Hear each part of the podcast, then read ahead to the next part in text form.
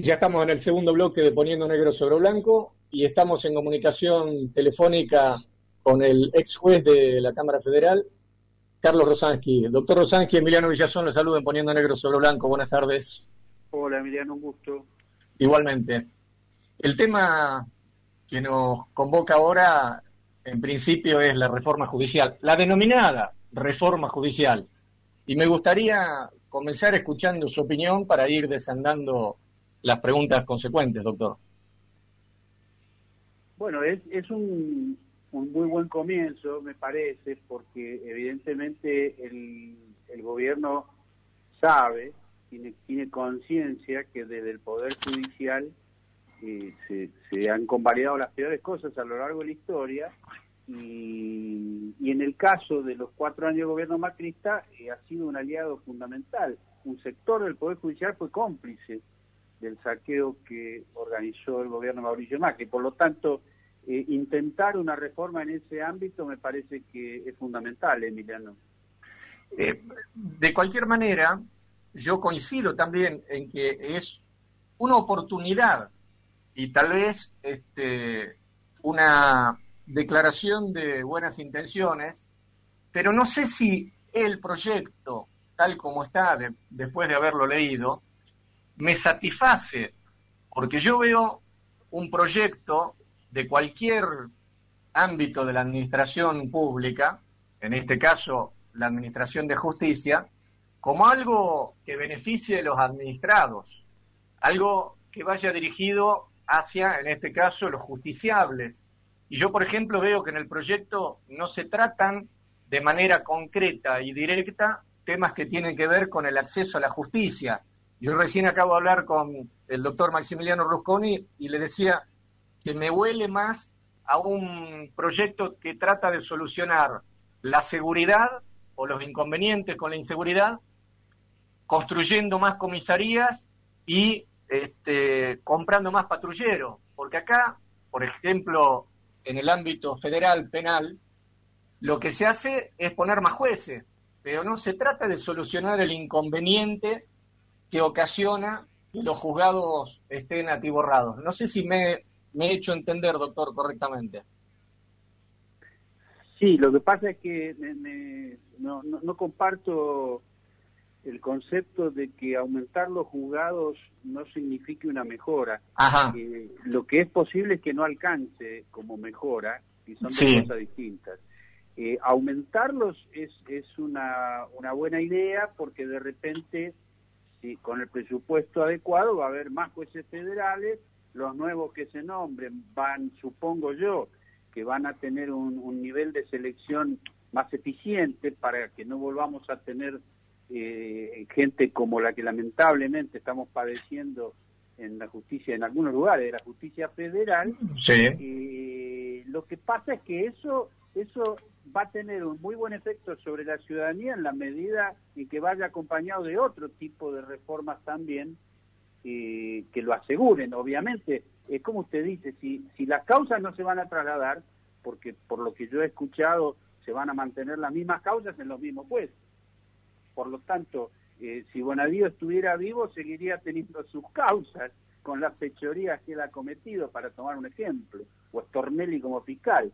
De modo que ahí es donde me parece que habría que poner un poco el foco para ver cómo se complementa. Lo que yo dije es que estas medidas que pueden no alcanzar o no ser suficientes, por lo menos si yo no las puedo no las puedo criticar porque me parece que ampliar los juzgados federales la cantidad, unificar el fuero contencioso administrativo eh, o penal económico y pasar la justicia penal a la ciudad de Buenos Aires en sí mismo puede ser un adelanto pero tiene que ser solo eso, un adelanto de una reforma más profunda. ¿Y cómo se soluciona desde el Estado, que es el único que está en condiciones de instar este tipo de, soluciones, el acceso a la justicia?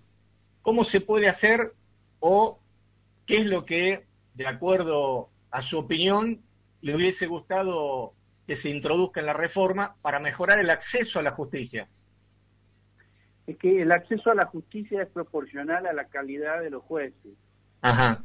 Eh, nosotros tenemos, como yo decía antes, un, déficit muy fuerte por ese sector del Poder Judicial que en, en, el caso que yo daba el ejemplo fue cómplice de la fechoría de Mauricio Macri, pero no es solo eso, o sea, ayudaron a un saqueo, pero además son muy mala gente, es decir, ellos nunca van a estar de acuerdo por una cuestión ideológica con el acceso a la justicia. El acceso a la justicia es, es, es lo, lo, lo que más tiene que garantizar una democracia.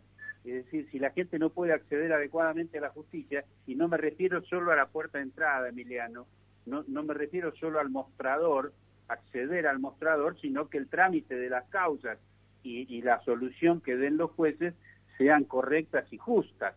Eso es acceso a la justicia. Creo que usted debe pensar lo mismo. Sí, sí, sí, como abogado litigante y aparte habiendo trabajado en el gobierno provincial en alguna oportunidad en materia de reforma de la Administración de Justicia, también considero que, que es importante mejorar la calidad de los, de los jueces, pero yo estoy más a favor de un, de un criterio cualitativo y no tanto un criterio cuantitativo, pero respeto también otras opiniones.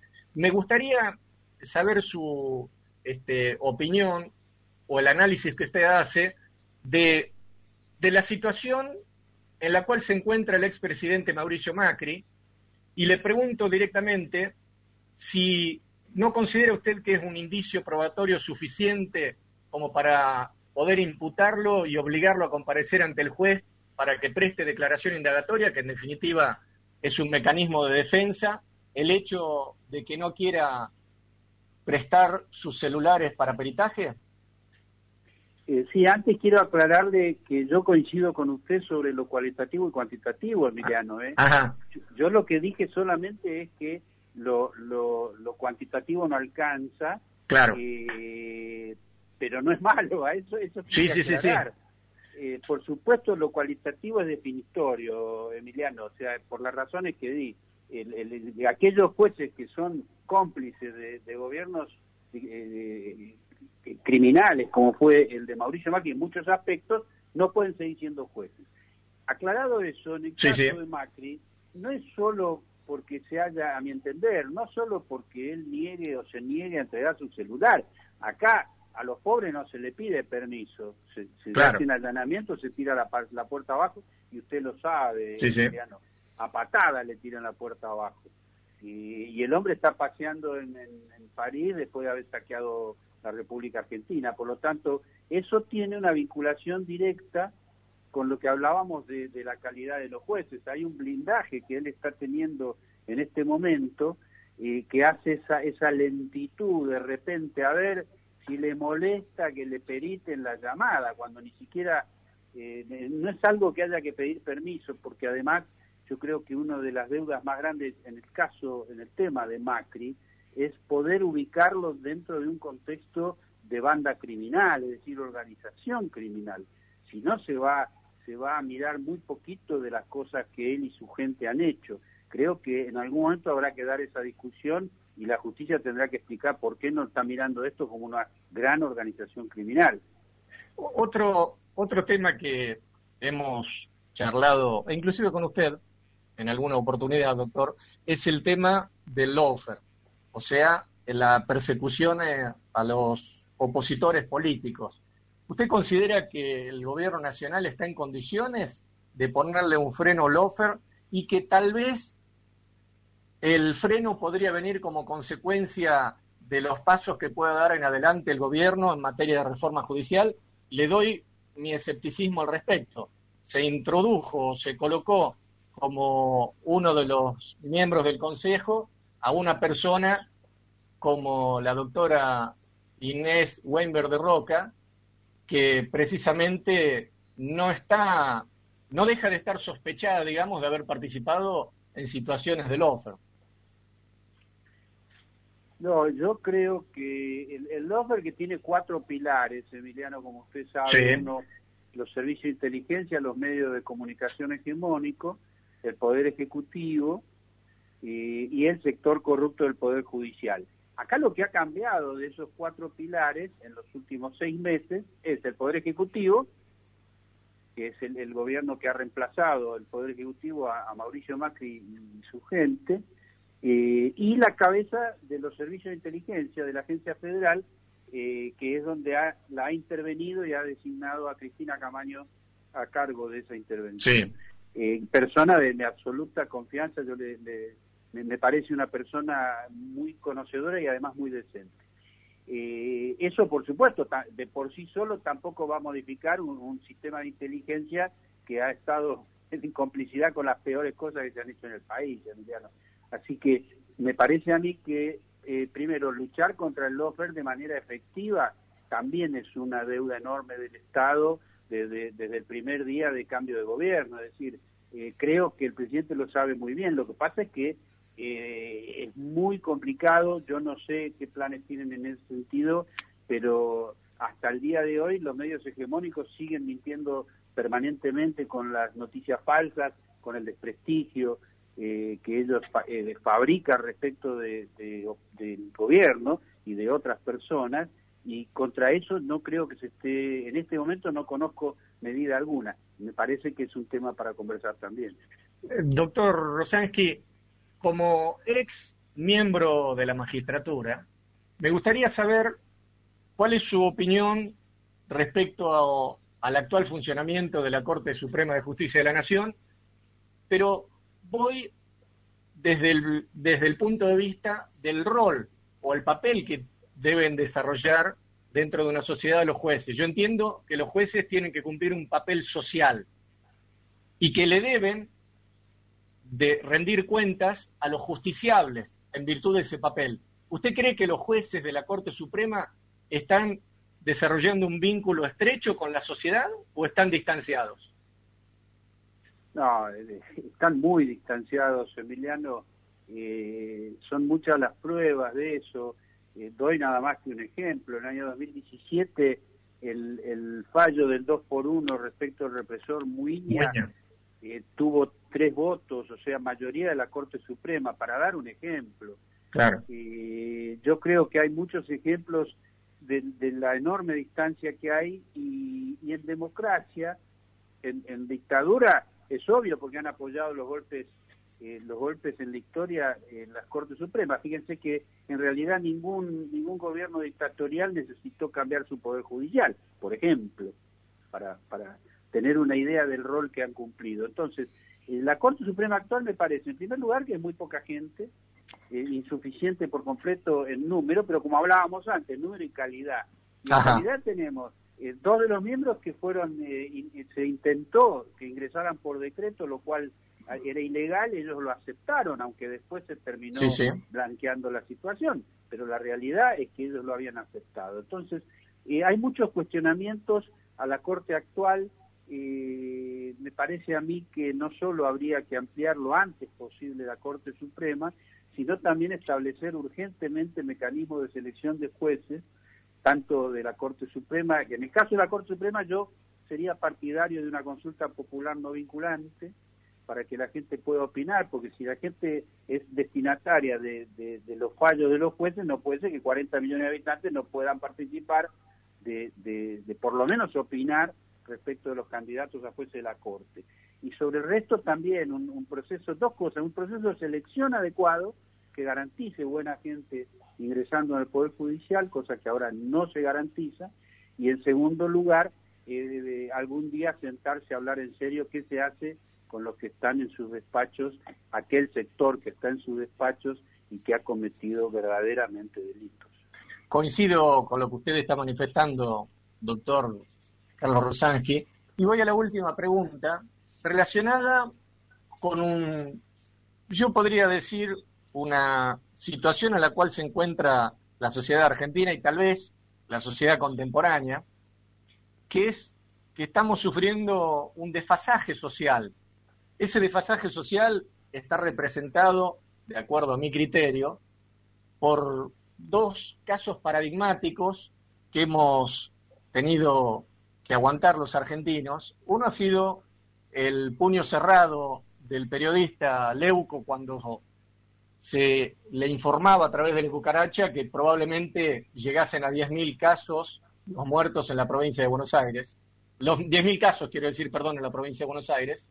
Y el otro elemento que yo tomo para considerar que hay un desfasaje social es cuando la ex panelista de Jorge Rial, Viviana Canosa, dice voy a tomar dióxido de cloro y lo hace al aire.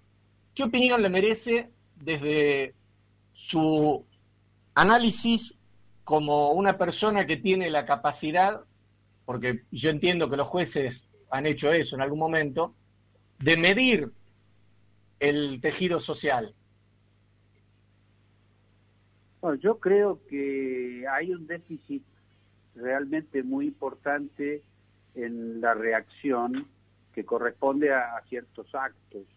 Y este hombre, Diego Leco, es un energúmeno, o sea, no, no, es muy difícil encontrar calificativo porque verdaderamente, yo he publicado algunos tweets al respecto, eh, el hombre es, yo, yo lo califiqué en algún momento de escoria social, y porque él, él, él en su actitud, pero él a su vez representa un sector de los medios de comunicación y que también integra esta mujer que toma ese, ese dióxido de carbo de cloro. Dióxido, de, cloro sí. Eh, que me parece verdaderamente no es solo una provocación yo creo que hay hay algo mucho más grave que tiene que ver con un contexto que le permite hacerlo. Es decir el ser humano en general eh, eh, desde hace siglos requiere una cantidad de normas que regulen las relaciones comunitarias, para eso están las normas, usted lo, sabe perfectamente, y, si esas normas se cumplen, la, convivencia funciona, y si no, se deteriora. Eh, con gente que está haciendo lo que hizo Diego Leuco, su propio padre, con mensajes brutales, los anticuarentena, etcétera, eh, o Viviana Canosa tomando un tóxico, eh, si eso no tiene una respuesta adecuada del Estado, entonces tenemos mensajes eh, que se multiplican.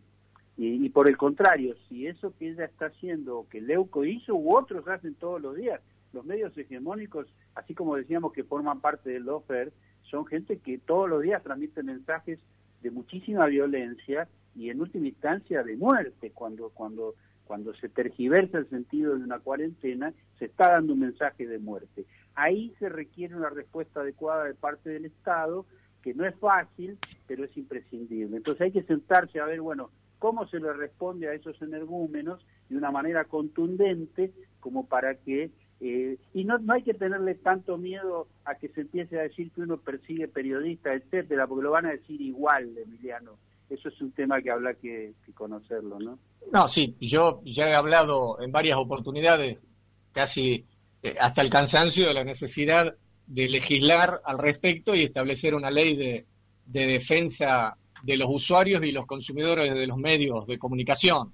Pero más allá de eso, creo, y como dice el refrán, en todos lados se cuecen habas, lo que hizo Viviana Canosa es parte de una, eh, podríamos decir así, una, una teoría que si nos ponemos a ver, viene desde Donald Trump, Jair Bolsonaro, la dictadora de Bolivia. En Salta tenemos un diputado nacional y dueño de, una radio también, Martín Grande, que también hace lo mismo, toma el dióxido de cloro. Entonces yo creo que son maniobras que tratan de generar una disrupción en la estabilidad social. Ahora bien, ¿qué mecanismo tiene el Estado? Debería pensar, porque si no, le, se van a producir desestabilizaciones políticas y tal vez algún alguno que otro está ansioso de escuchar un helicóptero, ¿no le parece? Pero sin ninguna duda, lo que pasa es una aclaración. En el caso de Viviana Canosa y otra gente, que da ese tipo de mensajes es por dinero, Emiliano. Ah, sí, claro. Son mercenarios, o sea, eh, es un sector sicario de, del periodismo que también fue complementado en el gobierno, en el caso de Mauricio Macri, por otra gente de otros ámbitos que también lo hacían por dinero. Eh, cuando Majul viene a decir que le, entregaban pruebas corriendo por Palermo, son todos gente que ha trabajado eh, de una manera eh, además ilegal. Este es, este es el problema, porque yo, yo coincido que hay que legislar algunas cosas, pero Argentina tiene afortunadamente una legislación muy completa y que, y que se podría aplicar. O sea, si una mujer toma, en este caso, un, tóxico en público y lo recomienda, y bueno, hay que recorrer el Código Penal y se van a encontrar seguramente eh, circunstancias como para imputarla de alguna manera. Ahora, si se le tiene miedo a la respuesta que va a dar Clarín la Nación frente a eso, entonces eh, se va a sentir muy atado de manos quien tenga que tomar las medidas. Y bueno, habrá que analizarlo también, por eso insisto, hay gente que son mercenarios de la muerte y lamentablemente hay, están identificados en nuestro país y han hecho mucho daño, pero es necesaria una respuesta para que esa gente no pueda, con la impunidad que lo hace, venir a tomar un, tóxico en cámara diciendo que eso es bueno. Insisto, es un, es un nivel de, de delincuencia que no debe ser permitido. Doctor Carlos Rosansky, le agradezco que nos haya concedido una nueva entrevista y le mando un abrazo. Igualmente, Adriano, abrazo.